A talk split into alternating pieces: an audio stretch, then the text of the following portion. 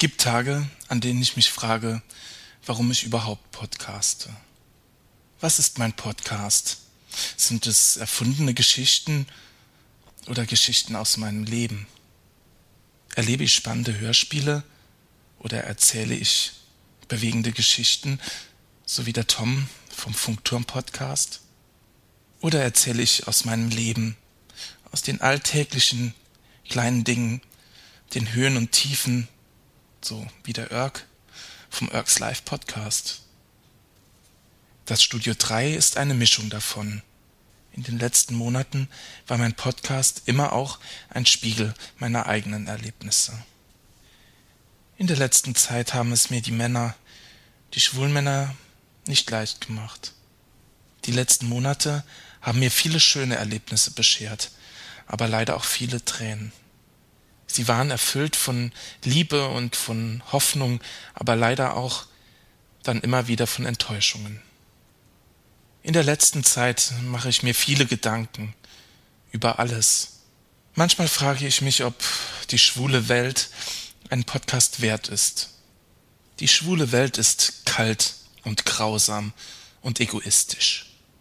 Kann man stolz aufs Schwulsein sein oder sollte man sich vielleicht doch eher schämen? Was zählen Freundschaften? Und was zählt Liebe? Was zählen Gefühle in dieser schwulen Welt? Warum fällt es als schwuler Mann so schwer, Liebe, Freundschaft und Sex auseinanderzuhalten? Was ist wichtiger? Sex, Liebe, Freundschaft? Das muss jeder für sich selbst entscheiden. Und dann gibt es da einen, der sich für Freundschaft und Liebe entschieden hat. Einer, der Freundschaft erfahren hat und sich dabei verliebt hat.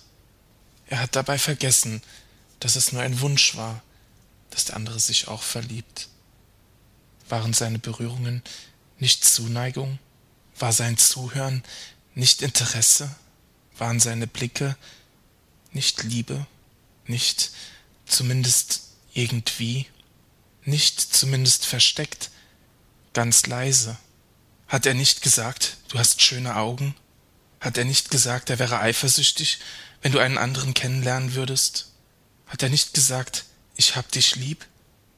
Und er sagte doch, vielleicht. Waren es nicht Schmetterlinge in deinem Bauch? Hast du nicht sein Herz schlagen spüren? Du hast doch seine Hand gehalten, als ihr damals im Auto Musik gehört habt. Du hast jede Minute an ihn gedacht und geglaubt, dass er im gleichen Moment auch an dich denkt. Habt ihr nicht zusammen getanzt, zusammen Musik gehört? Das war doch euer Lied. Habt ihr euch nicht euer Herz ausgeschüttet? Seid ihr nicht zusammen essen gewesen und stundenlang spazieren? Hast du dich ihm nicht so nah gefühlt wie nie einem Menschen zuvor? Hast du dir wirklich alles nur eingeredet? Du hast so gekämpft um ihn wie noch nie in deinem Leben. Hast du ihn nicht küssen wollen? Hast du nicht gehofft, dass er sich durch diesen Kuss in dich verlieben würde? Wolltest du nicht mit diesem Kuss den Prinz für dich gewinnen? Hast du nicht davon geträumt, mit ihm zusammen einzuschlafen, nur noch mit ihm Sex zu haben, mit ihm zusammenzuziehen, mit ihm den Urlaub zu machen, und mit ihm das Happy End zu erleben? Du wolltest doch nur sein Mann sein. Und jetzt mit einem Schlag ist er da, der Tag, vor dem du immer Angst hattest. Er hat ihn gefunden, endlich, den Mann fürs Leben. Und du stehst da wie ein verdammter Vollidiot. Und er merkt nicht mal, dass deine Welt zerbricht. Doch was willst du ihm sagen?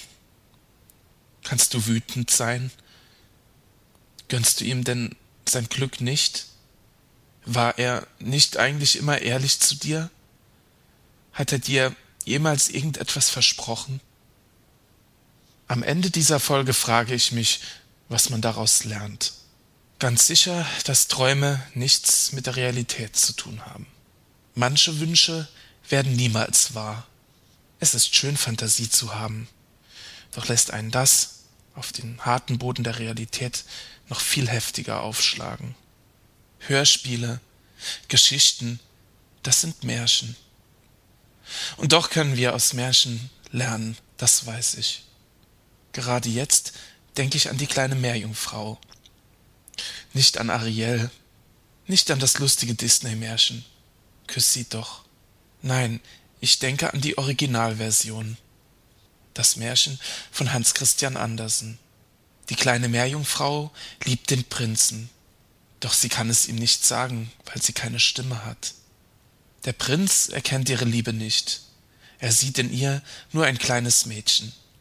Und dann trifft der Prinz seine Prinzessin, und die beiden heiraten. Weil der Prinz sie nicht liebt, muss die kleine Meerjungfrau sterben. Die einzige Rettung wäre, den Prinzen zu töten. Sie hat das Messer, mit dem sie ihn töten soll. Der Prinz schläft in den Armen seiner Braut. Er sieht so friedlich aus, so glücklich, und sie liebt ihn so sehr. Da kann sie es nicht tun. Sie würde eher sterben, als ihrem Prinzen ein Leid zu tun. Wenn man einen Menschen wirklich liebt, dann muss man ihn irgendwann gehen lassen. Tja, das ist alles, was ich dazu sagen kann.